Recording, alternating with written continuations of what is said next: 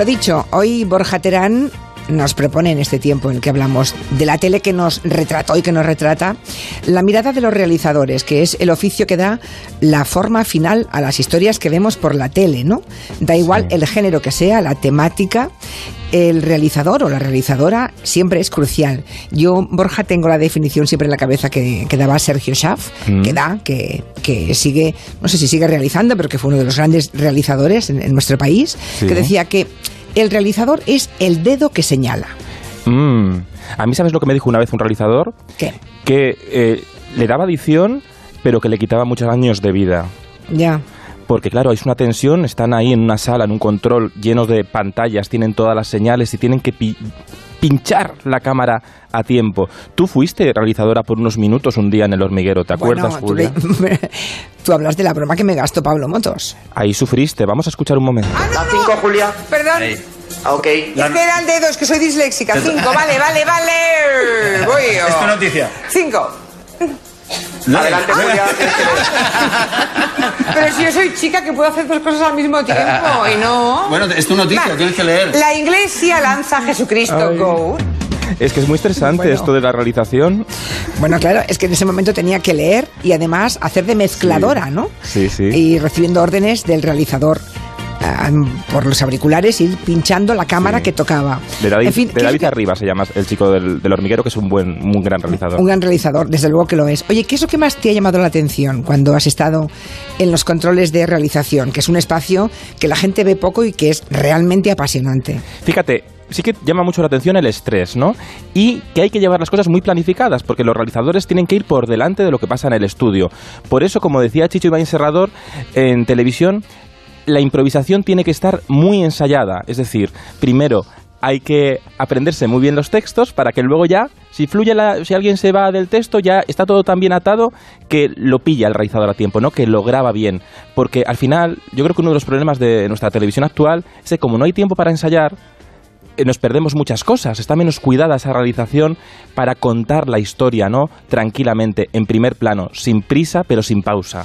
Llegar a todo. Ay, si todos los realizadores, si todos los jefes en este control de realización tuvieran la experiencia de nuestro invitado. Mm. Yo creo que cada generación de, españoles recuerda un programa suyo distinto, ¿no? Sí. Muchos recordamos aquel directísimo con Uri Geller mm. rompiendo cucharas. Yo era una niña y lo recuerdo todavía. ¿Tú cuál recuerdas, Borja? Fíjate, yo un poco más tarde, a finales de los 90, Furor. Que sonaba así. ¿Te acuerdas tú de Furor, Julia? Era ese karaoke rítmico total. ¡Ay, sí! En Antena 3 se cantaban los famosos de la época y cantaban así.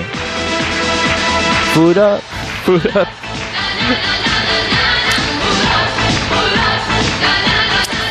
Bueno, creo que tenemos. Eh, esto también lo hizo Navarrete. Sí, estaba detrás. Ya estaba, ya, ya estaba ya ahí como director, ¿eh? más que como realizador, ya estaba ahí detrás. En, las alturas, alturas, donde mandan. Don Fernando Navarrete, qué gusto hablar con usted. Buenas tardes, ¿cómo estás? Muy buenas tardes, muy buenas tardes. El gusto es mío en hablar con vosotros y en, estar en, la antena con todos vuestros oyentes. A ver, Fernando Navarrete, ¿tú cuando piensas y ves la tele de hoy, mmm, ¿queda algún realizador en algo parecido a lo que se consideraba un realizador hace 30 años en la tele?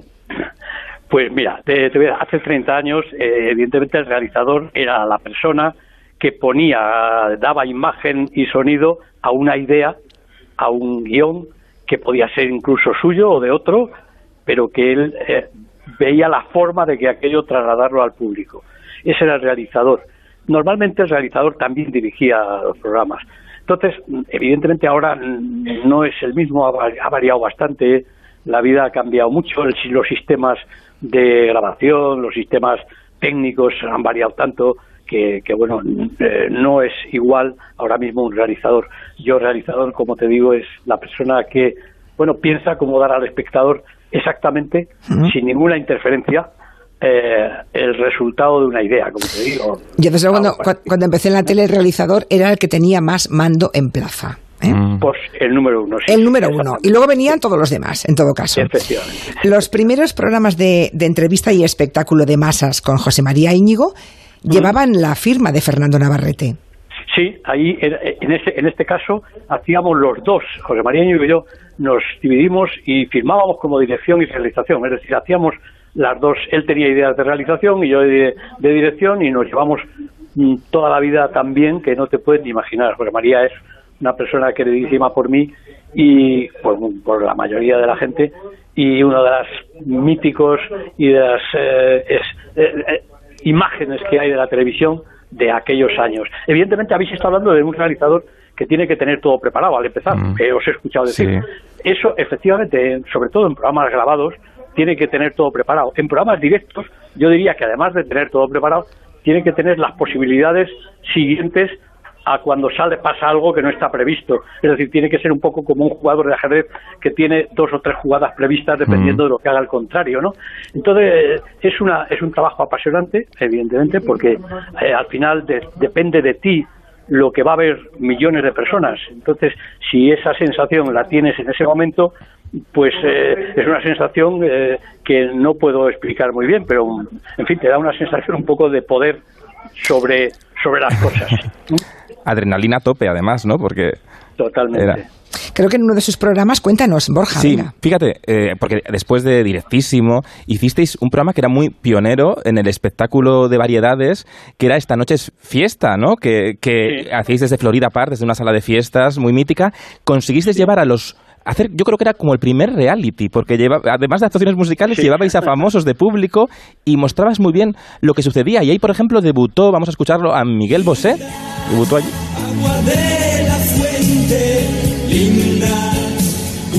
Los recuerdo, los recuerdo como si fuera hoy, vamos, porque recuerdo el ensayo anterior a ese que yo conocía ahí a Miguel y, y vimos un ensayo de que ahí me dejó absolutamente alarmado las piernas tan largas que tenía y lo bien que las levantaba, cómo bailaba, bailaba mejor que los bailarines del ballet, realmente, y, y, eh, realmente fue un éxito total. Y, te- y tenías muy claro, eh, en esa, ya teníais muy claro desde el principio de la televisión, realizadores como tú, que había que mostrar no solo lo que pasaba en el escenario, sino también mostrar lo que pasaba en el patio de butacas. Y veíamos perfectamente a la familia de Miguel Bosé que estaba ahí, ¿no? Sí, era más, es que era, era un conjunto de cosas. Aquel programa Esta Noche Fiesta, efectivamente, como tú dices, allí eh, hicimos eh, un conjunto que no fuera simplemente un musical, sino que fuera una muestra de las personas y de los famosos y de la gente conocida, no solamente famosos, sino porque venían a lo mejor escritores, gente que, personas extranjeras que habían escrito una gran novela y que eran personas que salían en la prensa pero que nunca se habían conocido. En fin, cualquier persona que fuera interesante, la invitábamos a venir y como era realmente un programa en directo y era tomar allí un, un refresco, una copa y al mismo tiempo ver un gran espectáculo, pues se convirtió en que todo claro, el es mundo el, venir. el espectador era como que se sentía que se colaba en una fiesta de la sociedad, de la alta sociedad. Era Oye, eso. hablando de cosas que se cuelan, Ay, sí. yo tengo la sensación de que Fernando Navarrete está haciendo de abuelo. Estoy haciendo de abuelo, no, no, no sé por qué lo dicen, aunque sea abuelo, evidentemente, y hago de abuelo muy a gusto, pero en, es- en este momento te refieres. Sí, Porque se oye ruido al es fondo que oigo, como... oigo voces de niño de fondo. Ah, ah, ah. Bueno, mira, estoy hoy he tenido una comida eh, estupenda con amigos de televisión, Ah, grandes, bueno. grandes realizadores, eh, por ejemplo ¿Ah, Enrique sí? Martín Maqueda. Anda. Sí, Sí. Enrique Martín Maqueda. En fin, eh, eh, hemos estado aquí hablando de, de aquellos tiempos y eh, por eso quizá haya por aquí algún niño, porque esto es un, un sitio de esto deportivo, un, un lugar Ah, deportivo. bueno, bueno, Ya, vale, un club, vale. un club. ya que no pasa nada, no estoy con mis nietos, no. Oye, ¿y qué, y qué conclusión habéis llegado de cómo veis la televisión ahora en esta comida? ¿Habéis llegado a una conclusión de la televisión ahora flojea algo? Sí, bueno, flojea sobre todo en, en un aspecto. En la televisión que hacíamos antes y que ha ido cambiando, evidentemente, y que ahora es de otra manera, claro. eh, la primera palabra, la palabra clave era calidad. Nosotros buscábamos calidad y aquello de que gustara a la gente, a- como no había un- un- unas mediciones de, de audiencia especiales, pues bueno, buscábamos la gente de nuestro entorno. Si le gusta a tu cuñado, a tu amigo y a tu vecino aquello Sí. que estás haciendo, pues bueno, es para ti se- vas por donde vas y sobre todo tienes que hacer algo que le guste también a tus hijos, claro. Y esa es la palabra calidad, ahora la palabra es audiencia. Vamos a ver, eh, Sí. vamos a recordar el momento Lola Flores. Ay, sí, venga. Bueno, muchas gracias. De todo corazón. Pero el pendiente Íñigo no los quiero perder, ¿eh? Por favor. Bueno, en ese momento imagino a Navarrete, a Fernando Navarrete, chillando en el control de realización a los cámaras, buscad el pendiente, ¿o no? Bueno, yo realmente no creo, no, no sé, no creo que gritara, porque el momento era un poco cómico Sí. y por otra parte mm, yo era consciente en ese momento que aquellas cosas que se salían de lo normal, de lo que se había visto en televisión, era positivo para, Mm. para que los espectadores vieran otra forma de, de ver la vida de televisión, que no fuera una cosa tan encorsetada. Entonces yo me imagino que en ese momento si sentí algo fue un poco alegría de que pasara eso porque era una anécdota que ya Ya. sabía Oye. que no sabía hasta dónde iba a durar. Fernando, ¿y la vez que Dime. pusiste a Sara Montiel a presentarse a sí misma? Pues voy a tener el gusto de presentarles a una artista que no tengo más remedio que presentarla yo porque no hay no hay otro presentador. Mi humilde persona, Sara Montiel. Eso fue idea tuya, ¿no, Navarrete? Sí, aquello fue un programa que me parece que se llama Superstar. Sí. Que la, la diferencia que había con otros programas musicales de los que hubiera hecho hasta este momento es que cada un, cada programa, cada semana, el presentador era distinto y ninguno de ellos era un presentador al uso, no era un presentador profesional, sino que era un artista, un famoso, incluso estuvo Umbral, eh, presentó, si no me acuerdo mal, el Mm. primer programa de la serie. Y se metían en unos lo cual- jardines los presentadores que ahí hay muchos momentazos, porque se hacían unos líos Sí, claro, tremendos. Claro, claro. evidentemente era, era, como además el programa también era en directo, te puedes imaginar que sí que había adrenalina pura, total, durante todo el programa, porque eh, no era lo mismo presentar un programa teniendo eh, allí delante a un Íñigo o a un profesional que Claro. tener a, a- a ellas, ¿no? Pues bueno, fue una, Bueno, también fue una sí. experiencia. ¿Y aquel día en que te convirtió en protagonista Loles León? Ahí está. Puede usted llegar a Bata y quedar como un señor. Enseguida vengo, cariño. Yo quería presentarles a este gran pianista que me acompaña. Él es Vicente Borland. Yo también quería decir otra cosa esta noche. Lo quería dejar bien claro. No acostumbro a repetir modelo. Pero esta noche he repetido porque me lo ha pedido Navarrete. Fernando, espero que te dé gusto. No lo volveré a hacer. Aquellos, aquellos números de cabaret de Loles León, ¿no? Levantando Sí. todo el espectáculo. Sí, sí, bueno, eh, lo bueno, son artistas, son artistas que llevan, lo llevan dentro y que salen y algunas veces, o la mayoría de las veces es bueno dejar que salga ese artista, esa vena artística de, de, de la gente que tiene el arte dentro, en una palabra, porque eso beneficia a tanto al espectador como al programa, como en fin a todos los que estamos ahí. Para acabar, Fernando, creo que como también estás en la Junta de la Academia de la Televisión y has estado detrás de los debates electorales, ¿estaréis preparando ya maquinaria en la Academia ante las elecciones o no? Bueno, eh, si los partidos piensan que la Academia de Televisión puede de nuevo ser útil para que se lleguen a acuerdos eh, sencillos y, y positivos y eh, para hacer un debate, que es lo que queremos todos los españoles, creemos, creo que queremos casi todos, creo yo, queremos que, que los políticos debatan, se, se muestren eh, y delante de las cámaras, que eso se vea lo suficientemente claro y se escuche lo suficientemente claro y alto y que mm, eso no se pierda. Entonces la Academia lucharemos porque no se pierda y estaremos a disposición de, de ellos para lo que gusten. Los académicos, como sabes, tú eres académica, me parece, y Borja también, si no me equivoco. Entonces estamos en, en ello y queremos servir a la ciudadanía de la forma que, que mejor lo podamos hacer. Yo soy académica desde el minuto cero. Fernando, ¿sí? desde, el, desde el día que nos convocó Jesús Hermida a 10 personas a lo sumo, hace no sé cuántos años, y mm, nos empezó a hablar de la Academia de la Televisión. El minuto cero, creo que... No, sé Hasta, si- hasta presentaste una gala, Julia, de la Academia de los Premios Iris. no me digas, no me acordaba de eso. Que Ah, sí, es hombre, verdad, que sí. sí, sí, sí, sí, Sí, es verdad, es verdad, es verdad. Ni me acordaba. Bueno, eh, Fernando, te dejamos, que creo que aún Bueno. estáis ese grupo de realizadores tomando un poco el, el gin Bueno. tonic de después de la comida. Aquí me están esperando todos con, con mucha... Lo sabía, lo sabía. Un abrazo. Un abrazo, Gracias, Fernando. gracias. Enhorabuena gracias, por tantos gracias. años. Gracias, Borja. Qué competición en aquella época, ¿eh? Fíjate. Porque eran auténticas estrellas. Fíjate, ha dado la clave con lo de la audiencia. Antes los realizadores pensaban en grande, pero no, no- no sé, ahora tenemos mucho miedo a la inteligencia del espectador. Y antes se mm, dejaban, se dejaban llevar y que- creían en sus ideas y jugaban, jugaban. Y los realizadores en los años 70 eran muy protagonistas de la televisión, tanto que a veces los programas se vendían no tanto por los, mm, por los famosos que participaban, o por los cantantes, por los artistas, se vendían los programas por el nombre del realizador. Eso pasó en Señoras y Señores, que era un programa de los años 70 en televisión española, que puso a competir a dos realizadores y lo presentaban así.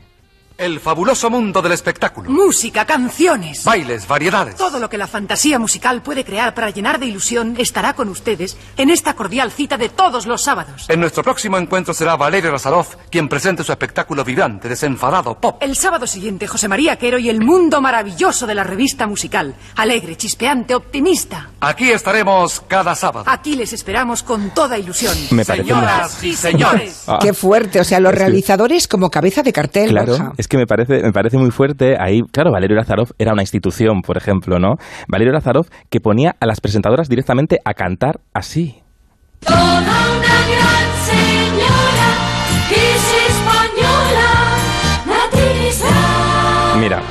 Estos programas eran una locura, un surrealismo puro, que en realidad nos tendrían que inspirar más porque la televisión de ahora necesita romper moldes, porque el espectador está muy resabiado, ¿no? Y ahora ves estos programas y dices, ostras, todo lo que se podía hacer con muy pocos medios, y lo Sí. hacían.